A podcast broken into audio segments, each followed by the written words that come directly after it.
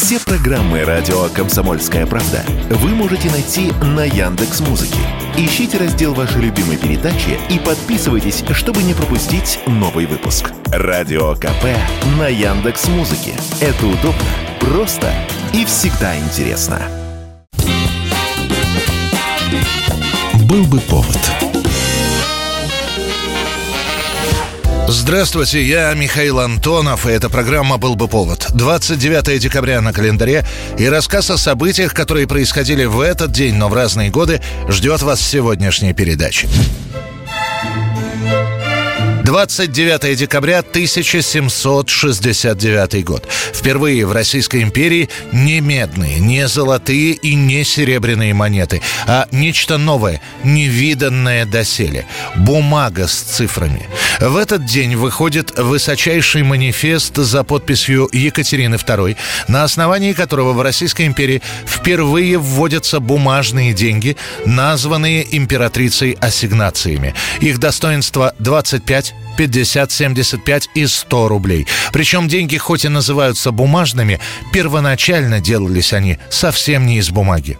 Понимаете, они были не совсем бумага. А Екатерина II просто распорядилась печатать их на, на льняной ткани. И для этого использовалось просто старое белье в Зимнем дворце.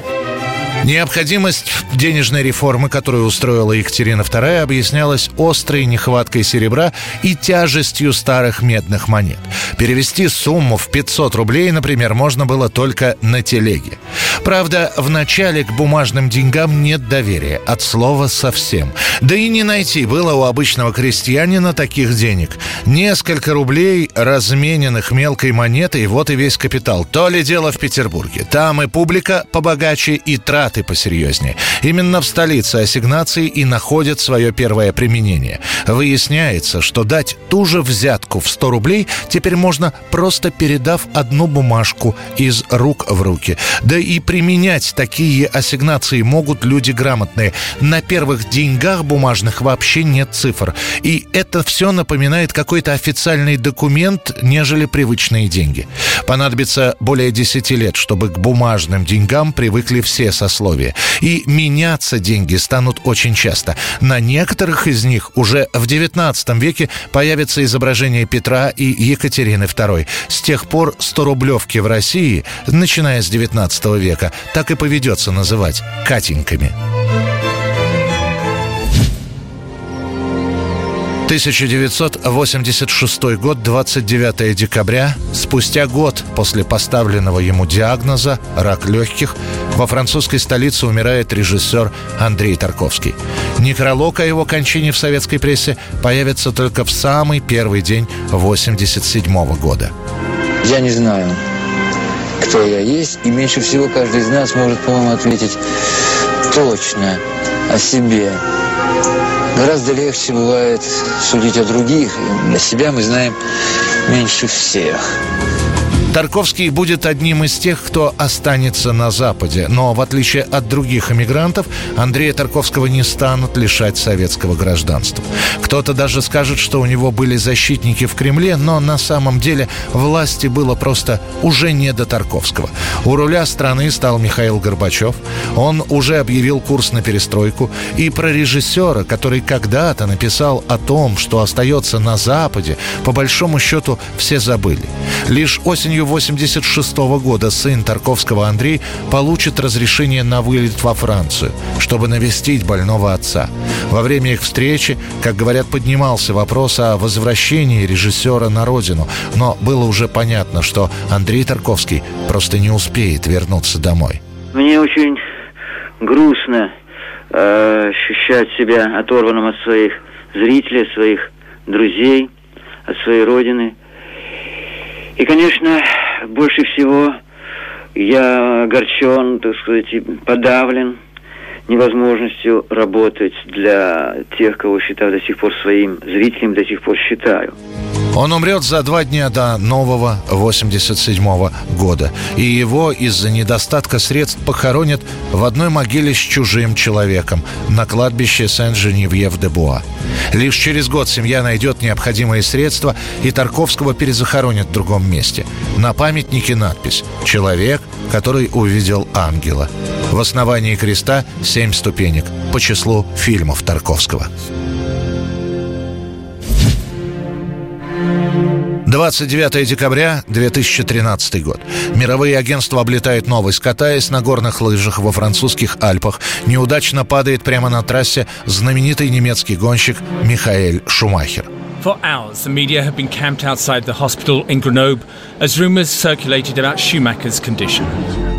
Михаэль окажется на неподготовленной трассе и, проехав 20 метров, зацепится за спрятанный под снегом камень.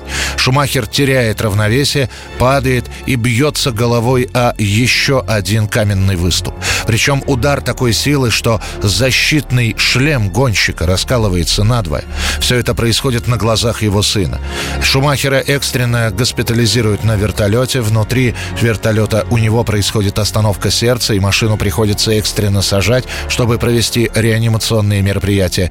Через какое-то время Михаэля, который к тому моменту будет уже без сознания, доставят в больницу. А дальше долгое время между жизнью и смертью. Tonight, following a skiing accident in France, he is facing the biggest battle of his life. Шумахер какое-то время проведет в коме, после придет в себя, потеряв фактически все двигательные функции нормального человека. Ну а семья Михаила Шумахера все свои силы бросит на то, чтобы ни одна фотография после его падения не попала в прессу. И хранить неприкосновенности личную жизнь Шумахера семье удается до сих пор. 1996 год, 29 декабря. На экранах советских кинотеатров появляется лента Карена Шахназарова «Курьер», которую назовут одной из самых ярких и самых остро социальных. Критика пишет, режиссер поднимает правильные вопросы. Кто она? Современная советская молодежь. Откуда в ней столько цинизма? И будет ли она продолжать дело своих отцов? Любопытно было бы узнать, молодой человек, те принципы, по которым вы собираетесь существовать в обществе. А принципы самые несложные. Хотелось бы иметь приличный оклад, машину, квартиру в центре города и дачу в его окрестностях. Да, еще поменьше работать.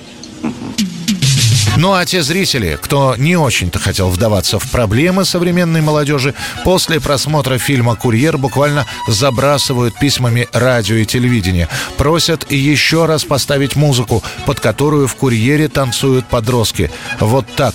На долгие годы образцом музыки для брейк-данса станет прозвучавшая в картине композиция Херби Хэнкока.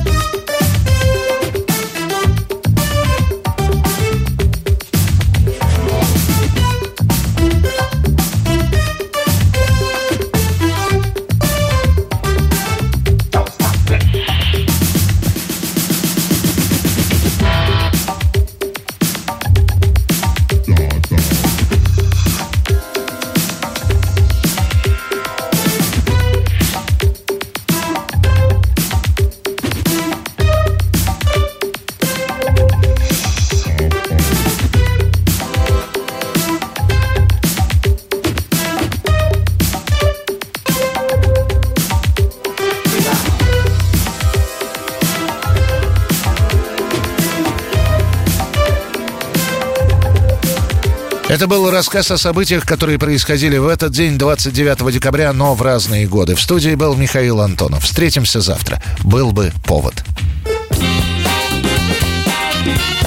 Был бы повод.